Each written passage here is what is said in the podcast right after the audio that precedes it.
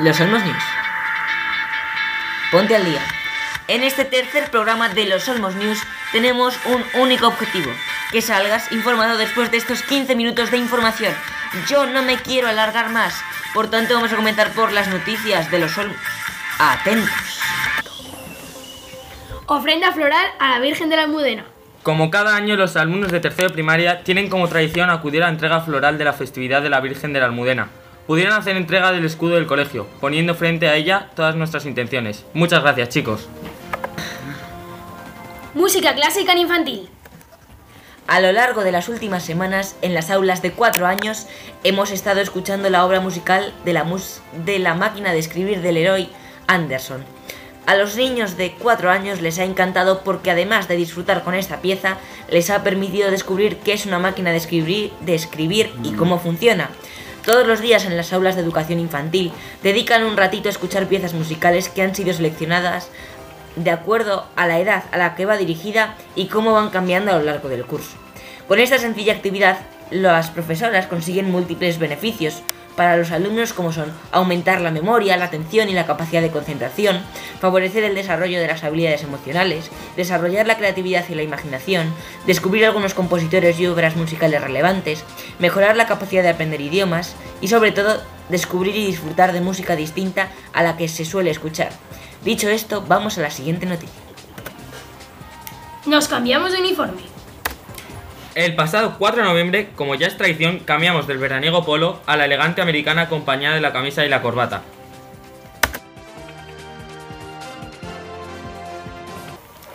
Bienvenidos a la sección de deportes y hoy repasaremos eh, la última jor- jornada de la liga. El Atlético de Madrid se impuso al español por 3 a 1 en el Wanda Metropolitano. El Real Madrid ganó en su visita al Eibar por 4 a 0.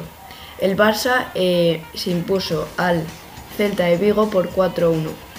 Es decir, que el Celta tenía nuevo entrenador. En el derby de Sevilla eh, eh, se, lo llevó, se lo llevaron los visitantes, es decir, el Sevilla, ya que se jugaba en el Villamarín. Eh, de las ligas europeas, es decir que el Liverpool ganó 3 a 1 al Manchester City y el Bayern de Múnich ganó al Borussia Dortmund por 4 a 0. Bueno, y ahora estoy con Pablo Vicente. Muy buenas. Eh, te quería preguntar sobre, bueno, ¿cómo ves ahora mismo al Real Madrid? Eh, veo una mejoría por parte de todos, del, entrenador Zidane y de los jugadores. Y, y que para mí que Zidane debería sacar más a los jugadores jóvenes, a los que lo están haciendo bien y no a los que tienen nombre. Rodrigo, por ejemplo, ha salido, ha jugado en Champions, ha metido un triplete. Eh, Valverde está jugando muy bien y, ha meti- y metió un gol en el último partido. Y la verdad es que para mí esos son los que están mejor, mejor en el Madrid actualmente y que deberían sacar. Bueno, ahora te voy a preguntar sobre el Barça. ¿Qué te parece la situación de Valverde? Me parece que le viene grande el Barça a Valverde. Eh, la suerte que tiene que es el Barça, que tiene grandes jugadores y que, aunque tenga un mal entrenador, puede sacar los partidos adelante. Pero también, por ejemplo, al principio de liga les faltó Messi y les costó y de hecho perdieron varios partidos. Hablando sobre Messi, ¿crees que el Barça tiene Messi dependencia? Eh, depende de si los jugadores, los, los otros jugadores que son grandes, tomen la iniciativa o no. Porque si por ejemplo eh, un otro jugador grande, Piqué, no toma la iniciativa en el Barça, la- si no la toma, pues él sí que tiene Messi, depen- Messi dependencia. Y una última pregunta, ¿qué te parece Griezmann? Eh, un, un gran jugador que debe estar en, en la delantera de titular, sin duda, aunque Ansu Fati esté muy bien. Para mí todavía no es, Ansu Fati no es jugador de titular y que, y que siendo un gran jugador y habiendo tirado el carro en el Atlético Madrid, sin duda se merece estar en, en de titular en el Barça. Vale, muchas gracias Pablo. A vosotros. Y ahora pasamos a los deportes con Álvaro Samplón. Y comenzamos una semana más con la sección de ciencia. Esto nos lo trae el equipo, pero en primer lugar, antes de ayer estaba yo hablando con Víctor una cosa muy interesante sobre que todo en este mundo, siempre que hay una acción, hay una reacción. Y me dijo, y me puso un ejemplo que me pareció súper interesante, como unas enfermedades de un bicho nos pueden afectar a nosotros. Entonces, Víctor, te animo a que comiences y después tú ya introduces a tu compañero Sergio. Dicho lo cual, empieza. Mucha- Muchas gracias, señor Chavarría. Pues efectivamente, algo tan ajeno como una especie de hongo microscópica llamado Masospora cicadina afecta a las cigarras, que son unos bichos muy ruidosos que cantan en verano. Las consumen por dentro y las, les comen su aparato reproductor, finalmente castrándolas del todo. Pero lo más interesante, en mi opinión, es que a la hora de formar setas, crece tanto este hongo que revienta el abdomen del insecto sin llegar a matarla, pues necesita que, la cigarra pueda volar para esparcir las esporas.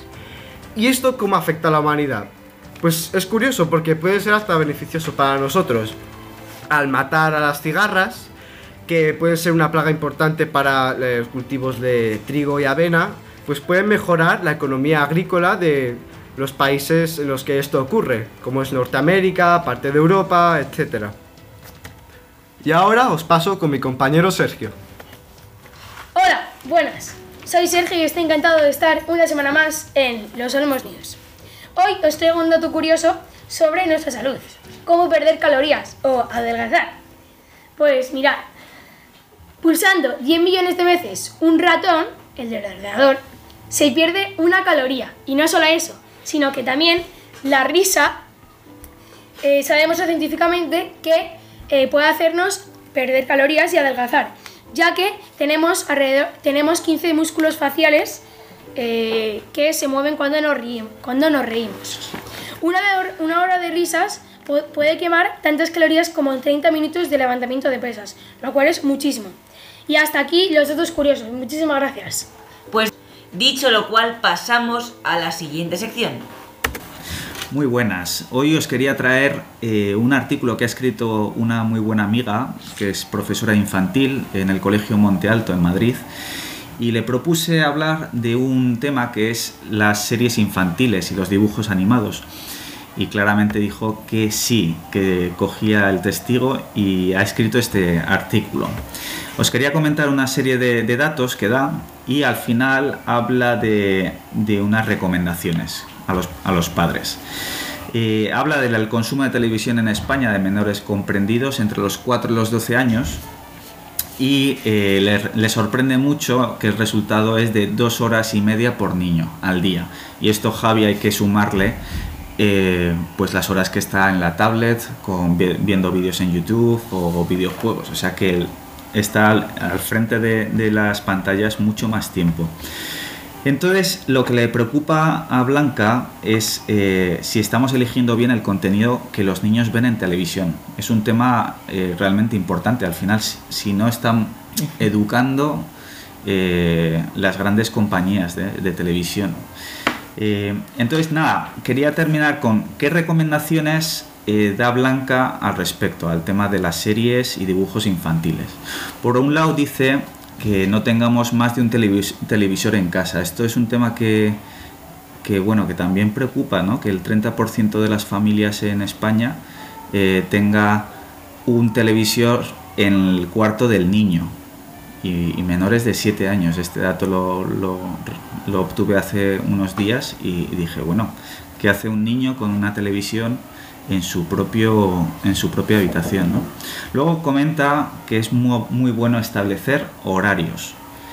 Eh, tener, pues eso, lo que siempre hemos tenido de, de cuánto tiempo vamos estamos hablando y, y cuándo vamos a, a ver esos dibujos. Y luego, no dejarles usar vuestros dispositivos móviles sin control. Eso es eh, una cosa súper importante, que si no, al final hacen lo que les da la gana. Siéntate con ellos a ver la tele. Eso indispensable. Ver lo que, que están viendo y, y- y decirles si es recomendable o no. Pregúntale por qué le gusta ver eso y si ves que no es adecuado, explícale bien por qué no lo es. Al final esto es dar criterio, darles criterio y que sepan por qué es bueno algo, por qué no es malo, o por qué es malo algo. Ponle las series que a ti te gustaba ver cuando eras pequeño.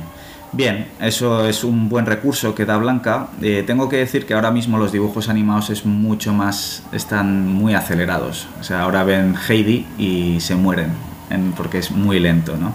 Pero bueno, también es una buena idea. Y por último dice, elige series con los valores que quieres inculcar a tus hijos. Es decir, plantea, plantéate qué quieres para tus hijos y actúa en consecuencia. Y le quiero hacer una pregunta. Ahora muchos padres están viendo, poniéndose a sus hijos series en inglés. ¿Usted cree que es más acertado inglés, español o...? Bueno, en ese sentido yo soy profesor de inglés y por supuesto te voy a decir que pongan los dibujos animados si pueden en inglés, porque se van a adecuar y su, sus- su oído se va a adecuar mucho más fácil a- al inglés, ¿no? ¿Y hablarles en inglés o en español? Ya he dicho series en inglés, ahora ¿cómo le habla el padre? Tú como... como nada, bueno, yo en ese sentido, eh, si los padres no son nativos y les hablarían en castellano, sin duda, vamos. Pues muchas gracias, vamos ya a tecnología. Y es tiempo de tecnología, se van acercando ya cada vez más las navidades del 2020, que es el tiempo que PlayStation ha dicho que va a sacar la Play 5. Y para hablarme un poco de esta Play 5, hoy me he traído a Rubén Élez. Bienvenido. Muy buenas criaturitas del Señor, ¿qué tal estáis? Bueno, pues bienvenidos de nuevo a la sección de tecnología y videojuegos. Como bien ha dicho Chavarría, Sony lanzará su nueva PlayStation, PlayStation 5 en las navidades del 2020. E indagando en información he logrado la siguiente. La describo como una bestia parda, una gran velocidad de carga de juegos y de descarga. Pero vamos a lo gordo y a lo que todos nos interesa. Sonido, gráficos y compatibilidad si hay o no. El sonido. Sonido envolvente en 3D, completamente distinto al de PlayStation 4. Tú sentirás todo alrededor como si estuvieras dentro del videojuego. Ahora, compatibilidad con el 8K y seguramente el 4K nativo. Lo cual, mejores gráficos, juegos más alucinantes. Más inmersión aún todavía. Y ahora también tiene retrocompatibilidad con absolutamente todos los juegos de PlayStation 4. Y no solo serán exclusivamente digital esas compatibilidades, sino que también algunos juegos de PlayStation 5 saldrán en PlayStation 4. Por cierto, la retrocompatibilidad se hará a través de la nube de Sony, con el PlayStation Network. Todos tus juegos se trasladarán automáticamente a PlayStation 5 si insertas el disco o si lo buscas en la Sony Store. Ajá. Entonces, el precio no han dado datos oficiales aún, pero yo me atrevo a decir, por lo que se han demorado en lanzarla el año que viene, navidades del año que viene, que rondará el precio de la Play 4, porque sus componentes son bastante caros este año. Entonces, el año que viene se reducirá considerablemente el precio, el precio respecto a este año. ¿Una pregunta? Yo tengo una pregunta, pero no es de la Play 5, es mi pregunta de todas las semanas. ¿Qué piensas de Google Stadia? Pues yo pienso que es una buena plataforma. No lo he probado sinceramente, pero he oído, he oído bastantes cosas de él. Y la verdad, tener un Netflix de videojuegos es el sueño de cualquier gamer, la verdad. Pero luego lo bueno que tienes es que vas a poder jugar a videojuegos AAA en todos los dispositivos, en tu teléfono, en el ordenador más peor. Me refiero, es la magia de democratizar los videojuegos a todos. ¿Qué piensa Rubén sobre esto? Bueno, pues entonces todos nos vamos al PC Gaming, porque las consolas nacieron por la exclusividad. La NES y la consola de Sega se caracterizaban por tener juegos exclusivos. Eh, la de Nintendo el Mario y la del Sega el Sony, ¿no? Hoy en, estas generaciones modernas, la verdad es que hay pocos juegos exclusivos. Únicamente Nintendo cuenta con una gama muy selecta de juegos exclusivos, que son sus franquicias de toda la vida. Pero la verdad, irse al PC Gaming tampoco me defrauda mucho. Tú crees, pero si los juegos van a estar en la nube, a ti no te hace falta, simplemente te hace falta un buen internet. Yo creo que vamos a estar ante el tiempo de ordenadores para lo que te hacen falta. La verdad no sé cómo va a cargar un móvil patata como el que tengo yo, el Red Dead Redemption 2, las cosas como son. Eso ya habrá que verlo. Pero bueno, no está mal, la verdad. Google Stadia tiene mucho futuro. Yo la verdad que confío mucho en Google y yo creo que va a ser un exitazo. Dicho lo cual es tiempo de oír música con Javier Caño. Y como ya saben, el mes de noviembre es el mes de los premios en música, en tecnología y en música. En España hemos tenido los 40 Music Awards, a nivel europeo que han sido en Sevilla los EMA y luego eh, de toda la música en español también se celebran esos premios en Las Vegas que se te han venido a la cabeza. Estoy hablando de los Latin Grammys y Javi nos trae los ganadores de las principales categorías. Pues sí, Javier, os traigo hoy tres tipos de ganadores distintos. Las dos mejores canciones, la mejor grabación del año y el mejor álbum del año. A las dos mejores canciones tenemos Calma de Dai Yankee y Con Altura de Rosalía. Eh, a la grabación del año tenemos Mi persona favorita de Camila Cabello y álbum del año El mal querer de Rosalía. Pues gracias Javi por esto. Ahora, ¿qué canción estamos oyendo que muy latina no se escucha bien sea reggaetón, pop en español? Esto se oye que es música anglosajona. ¿Qué canción estamos escuchando? South of the Border. Que en español significa la frontera sur. Como pueden oír, es una canción bien bonita de mezcla de géneros. También les tengo que decir que los niños suelen cantar mejor que los adultos. Y por eso les animo a todos a ver Eurovisión Junior es el próximo 24 de noviembre en la 1 a las 6 de la tarde, si no me equivoco. Perdón, Sergio, seguro que lo he dicho mal. Dicho lo cual, tengo que dar paso a Javi para que nos hable de la candidata española. Pues se llama Melanie, es valenciana y es la elegida para cantar representando a España en los premios de Eurovisión Junior 2019. Ya ha llegado a Polonia y en el hotel sus compañeras le han enseñado la core- coreografía de la canción que va a cantar, que se llama Bim Bam Toy. Me alegro, Javi, de verdad, muchas gracias. ¿Algo más que añadir sobre la música de esta semana? No, ya está. Pues dicho lo cual, ha sido un placer oírles. Gracias por aguantarnos a todos nosotros con nuestras paridas, nuestras fricadas. Gracias de verdad a todos. dicho lo cual, ha sido un placer. Nos oímos en dos semanas si todo va bien.